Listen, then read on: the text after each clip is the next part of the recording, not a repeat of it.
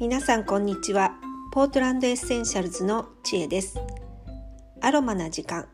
こちらの配信はアメリカオレゴン州ポートランドからお届けしています。さて皆さんは、えー、年末年始の準備クリスマスの準備はお済みでしょうか、えー、12月も半ばになりました、えー、私はですね毎年あの年賀状と、えー、クリスマスカード両方をこの時期あの用意しています。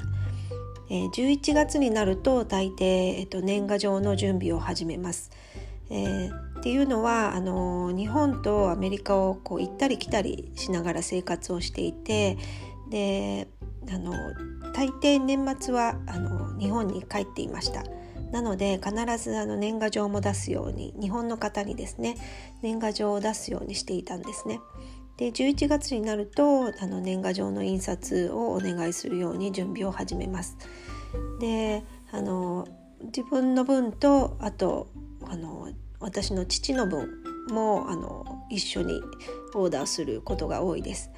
であの父はもう高齢で87歳なのであの年賀状を手で書いたりとかあのあまりできない人なのであの全部私がやってます。で確認だけして送ってもらうっていうことをしています。で毎年あの父の年賀状は70歳超えた頃からどんどんなんか悲しいかな枚数が減ってきて今はあの20枚ぐらいになってます。あの毎年毎年や今年も1枚減ったな2枚減ったななんてあの悲しいことを言うことがありますがあの、まあ、それでも20枚程度たった20枚なんですがあの出しているっていう感じです。で私はですね日本の方には70枚ぐらい出してます。あの昔のお付き合いのある方あの仕事関係の方とかあとあのお友達なんかにあの出してます。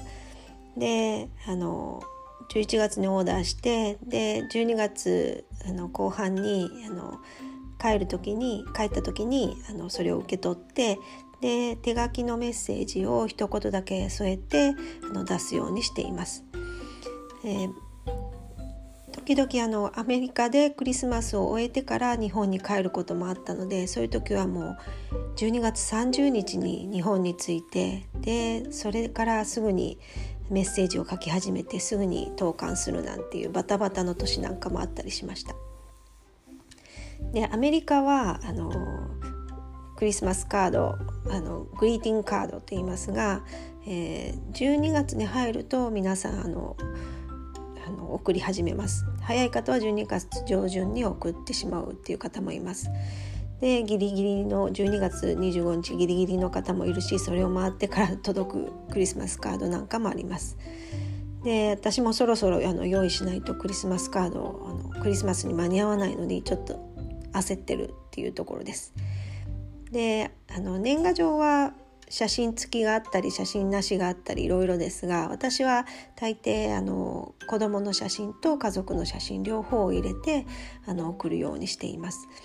でクリスマスカードも家族の写真をたくさんあの入れてあの作るようにしています。であのクリスマスカードはやっぱりこちらの方はあの写真付きがほとんどであのそうです。えー、皆さん家族の写真とかあと丁寧な方はあの